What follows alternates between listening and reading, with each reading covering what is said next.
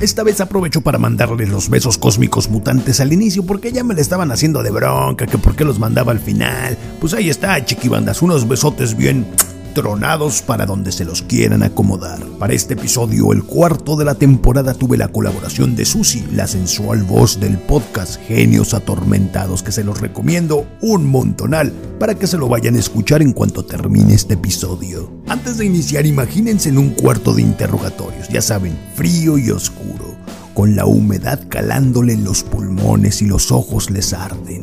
Están desorientados porque han encendido una potente luz blanca que les da de lleno en el rostro. No pueden moverse y lo único que escuchan es su corazón palpitando vertiginosamente por lo que está por ocurrir. Quédense con esa imagen que iniciamos con este cuento titulado Recuerdos implantados.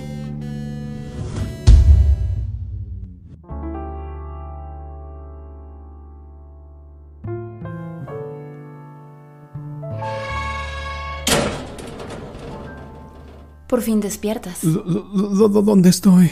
Soy la detective Daniela Cervantes, de la Policía Ministerial, y estás en la comandancia de la Delegación Oriente. Esta plática se está grabando para tener un sustento de tu declaración. ¿Sabes por qué estás aquí? No. ¿Y qué es esto? ¿Qué son todos estos tubos y cables? ¿Qué me están haciendo? Son inhibidores neuronales. El jefe forense y el director de psiquiatría pidieron que te los pusiéramos. Mientras estabas inconsciente, tu actividad cerebral estaba mm, vuelta loca. Perdón por la expresión. Creyeron que podrías sufrir un derrame cerebral. Me siento raro, yo no... Yo no debería de estar aquí. Esto es un error, por favor, déjame ir. Yo no... No quiero lastimar a nadie. Pues ya es muy tarde, Álvaro.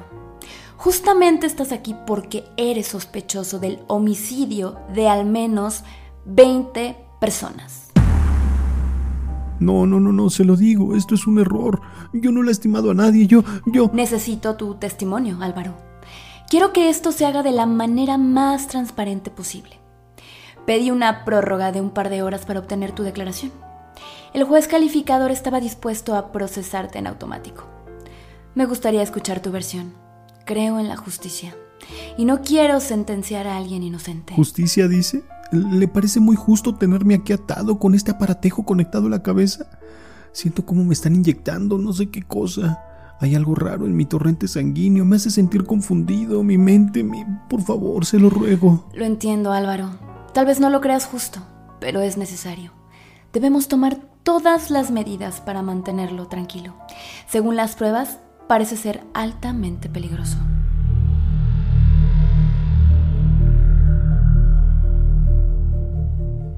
¿Peligroso? ¿De qué pruebas hablan? Quiero escucharlo de ti, Álvaro. Es que en verdad no sé a qué se refiere. Yo no he lastimado a nadie. No debería de estar aquí. Te mostraré las grabaciones. A ver si te refresca en la memoria.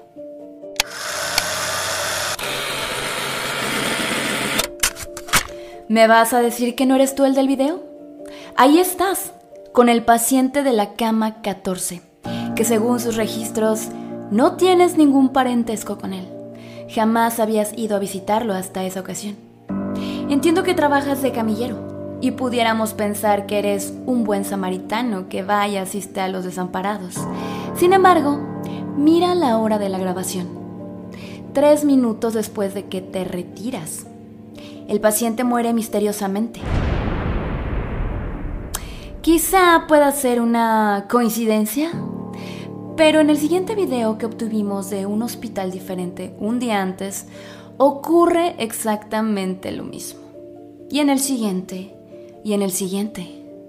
19 videos en un periodo de 5 meses donde te captan visitando pacientes que mueren misteriosamente de la misma forma.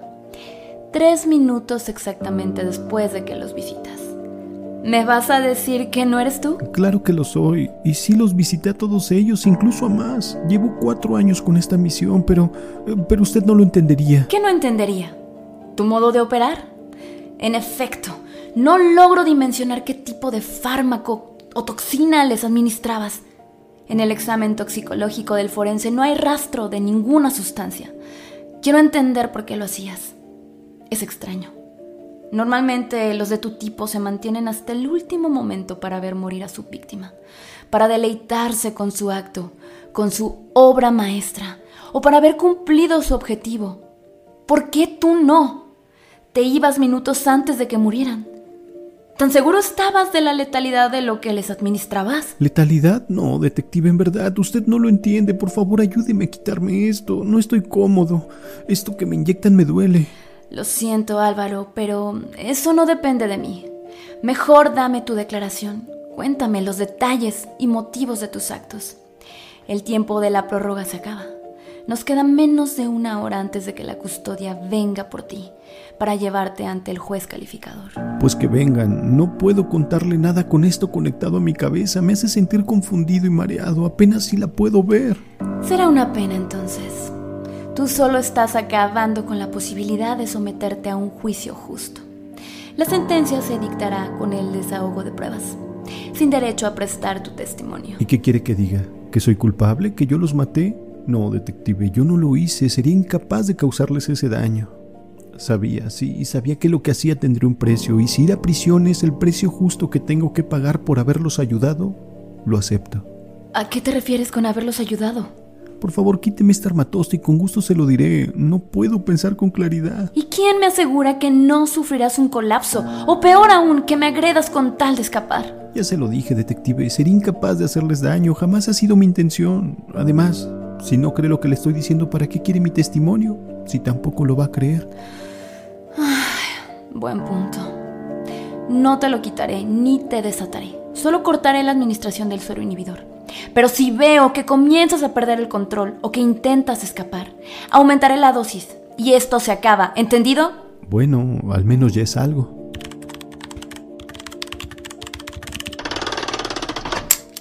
Listo, Álvaro. Soy toda oídos. Iré tomando nota. Te repito, tu testimonio será grabado con la finalidad de presentarlo como prueba en caso de que el juez así lo requiera. Lo sé. ¿Por dónde comenzaré? Comienza diciéndome, ¿por qué lo haces? ¿Y cómo lo haces? Si al decir hacerlo se refiere a matar, no, jamás he matado a nadie. En cambio le contaré lo que sí hago y será únicamente la verdad. Usted decidirá si creerme o no. Bien, es lo que espero. Desde pequeño sentí una enorme necesidad por ayudar a los demás y creí que la mejor manera de hacerlo sería convirtiéndome en doctor. Veía que ellos no solo ayudaban, sino que también salvaban vidas. Lamentablemente nuestra situación económica no me lo permitió. Al terminar la primaria tuve que entrar a trabajar como cargador en la central de abastos. Necesitaba ayudar en casa para salir con los gastos. El sueldo de mi madre como recamarista en un motel de paso no era suficiente y yo, como el mayor de los cinco hermanos que éramos, tuve que afrontar esa responsabilidad. ¿Y tu padre? Jamás lo conocí, detective. Los cinco fuimos hijos de diferentes padres. Y no, no culpo a mi madre por ello, simplemente no supo elegir correctamente a sus parejas. Además, ¿qué autoridad tiene un hijo para juzgar a sus padres? Detective, esta no es una historia trágica ni pretendo conmoverla porque todo cambió. Algunos años después descubrí de lo que puedo ser capaz. Una mañana, mientras mi madre dormía, luego de haber cubierto un pesado turno nocturno, me le acerqué y le besé la frente para despedirme de ella, pues estaba por llevar a mis hermanos a la escuela, y de ahí yo ya me iba a trabajar al taller de herrería en el que estaba en ese momento. Y entonces, en cuanto mis labios tocaron su frente, no solo lo vi, lo sentí. Experimenté un choque eléctrico que me nació desde la coronilla y bajó por la nuca hasta la espalda y luego me recorrió todo el cuerpo. En ese momento vi los anhelos y motivaciones de mi madre, Vi sus sueños, vi el amor que nos tenía, pero al mismo tiempo vi sus temores, sus más oscuros secretos, lo que tanto le aterraba. Y créame, detective, a mí también me aterró. Pero yo era el hombre de la casa, el que debía ser fuerte y sostener el peso de la familia. Sin apartar los labios de su frente, me concentré y pensé en erradicar esos pensamientos oscuros. Sin saberlo, terminé implantando en su mente recuerdos ajenos, ideas y sueños resplandecientes, esa tarde cuando volví del trabajo vi a mi madre diferente, estaba arreglada, con el cabello teñido, maquillada. Ya no solo aparentaba sonreír, tal como lo hacía antes, esta vez sí estaba sonriendo de verdad. Me dijo que había renunciado a su trabajo porque tuvo un sueño, el mejor de todos, en el que se le mostraba un futuro seguro y esperanzador. A partir de ese momento se dedicó a hornear pais, pero no solo eran pais, eran los mejores pais en el mundo. Le prometo que si los hubiera probado, se hubiera enamorado de ellos. En dos meses ya estaba ganando el triple de lo que ganaba como recamarista. Meses después fuimos a visitar a una tía de mi madre que ya estaba muy enferma y que a pesar de que nos dio la espalda en el momento en que más la necesitó mi madre, la acompañamos en su lecho de muerte. Mi madre nos pidió que nos despidiéramos de ella. Con poco ánimo le di un beso en la frente y me ocurrió exactamente lo mismo que aquella vez. Pude ver sus pensamientos nublados por una bruma de incertidumbre y pavor. Sin importar qué tan bueno o mal hubiera sido en vida, creí que sería lo correcto si le permitía partir de este mundo con un recuerdo feliz. Disipé toda duda y temor de su mente. Fue en ese momento que sucedió. Por fin pudo morir en paz. Lo vi en su rostro, en sus ojos, incluso su familia lo notó. Eso, eso es lo que hago, detective. Les doy tranquilidad a los enfermos, les implanto recuerdos que les permitan partir sin culpa y sin miedo.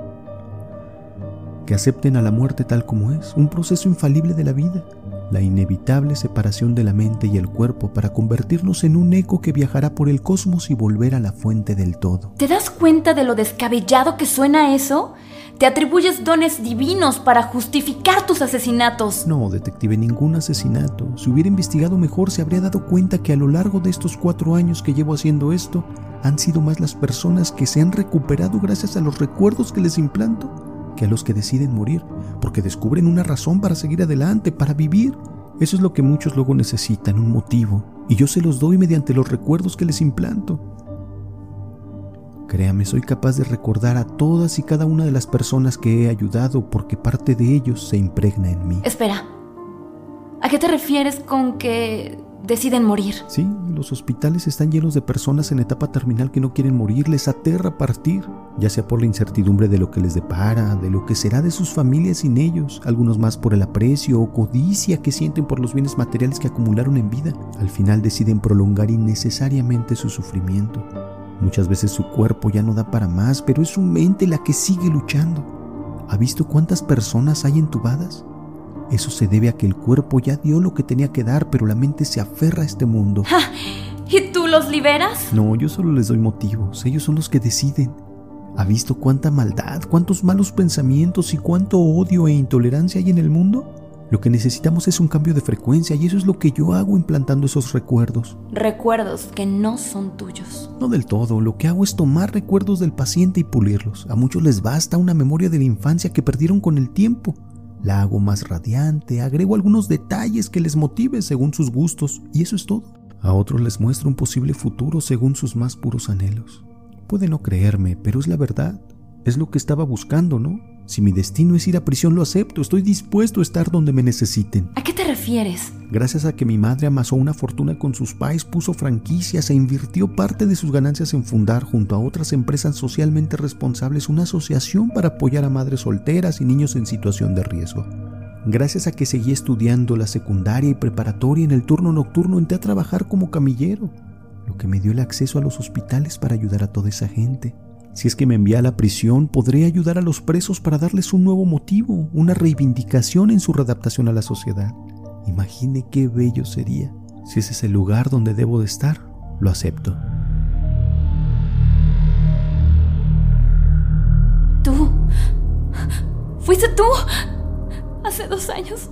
Tú. Sí, fui yo, detective. ¿Por qué? ¿Por qué me arrebataste a mi padre? Él ya estaba sufriendo mucho y usted lo sabe. Al principio, con eso que me estaba inyectando no la reconocí, pero ahora la recuerdo.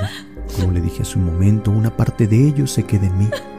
La vi en los recuerdos de su padre. Él estaba muy orgulloso de usted. El capitán Mariano Chacón, quien recibió tres disparos para frustrar ese secuestro, salvó las vidas de esa familia. ¿Y qué fue lo que hizo la comandancia por él? Ni siquiera flores le enviaron al hospital. Lo dejaron abandonado a su suerte. Usted y su madre lidiaron mes con mes con sus diversos reingresos al hospital y las cirugías a las que lo sometieron para recortarle partes afectadas del intestino, la extracción del riñón izquierdo y la operación de cadera. Él ya estaba cansado, pero las veía a ustedes y se aferraba a querer seguir adelante. Es mentira, todo eso es una mentira. Él... Él... Usted lo vio, detective, estuvo con él en sus últimos minutos, ¿recuerda? Nos encontramos en el pasillo cuando yo iba saliendo de la habitación de su padre y usted iba llegando. Alcanzó a ver cómo partió. Le vio su rostro, estaba satisfecho, contento, pleno. Permítame, déjeme mostrarle lo que le hice ver. ¿Qué? No, claro que no. Por favor, creo que se lo merece. Yo estaría encantado de mostrarles a todos los familiares de las personas que he ayudado lo último que ven y sienten antes de morir. Permítame. Si lo cree necesario, no me desate, solo ponga su mano sobre la mía. Eso es una violación del protocolo. No tengo permitido tocar a los detenidos. Usted sabe que para esto planeó la reunión. Quería enfrentarme. Usted y yo sabemos que mi declaración de nada cambiará la sentencia del juez. Lo veo en sus ojos. Eso ya lo decidió y lo aceptó. Deme la mano.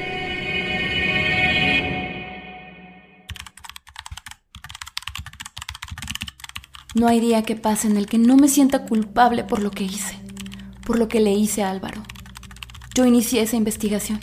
Me aferré a buscar un culpable por la muerte de mi padre y ligarlo a las demás muertes. Me enseguecí. Olvidé lo más obvio. La gente enferma muere. Álvaro fue una anomalía, un evento mágico e irrepetible.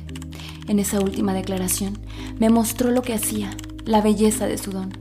Vi lo que vio y sintió mi padre, Entendí la felicidad que experimentó y por qué decidió dejar de luchar al saber que mi madre y yo estaríamos bien.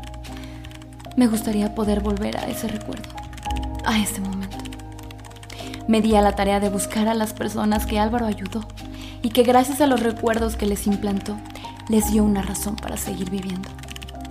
Hasta el momento, me he entrevistado con 12 personas. Las 12 llevan una vida plena, feliz no han recaído en su enfermedad y tienen bellos planes a futuro. Al mostrarles la fotografía de Álvaro, todos estallaron en llanto. Lo reconocían. Aseguraban haber visto ese rostro en sueños. Lo relacionan con algo mágico, pero ninguno sabía su nombre, o siquiera si era real. Todos me pidieron verlo, darles un paradero actual para ir a agradecerle en persona lo que hizo por ellos, pero ya no es posible. Álvaro murió. Lo mataron el día en que se concluyó su proceso y lo trasladaban al penal del altiplano. Quien le disparó fue uno de los familiares de las personas que él ayudó a partir. Y todo por mi culpa. Yo... Yo inicié esa investigación y nutrí el morbo de los periódicos. Indirectamente, yo lo maté. Para remendar mi error, me dedicaré a buscar a más personas que pudieran tener ese don pero me aterra. Me da miedo saber que no las haya, que estemos solos, que yo le negué al mundo la posibilidad de seguir sanando, de que más gente fuera feliz.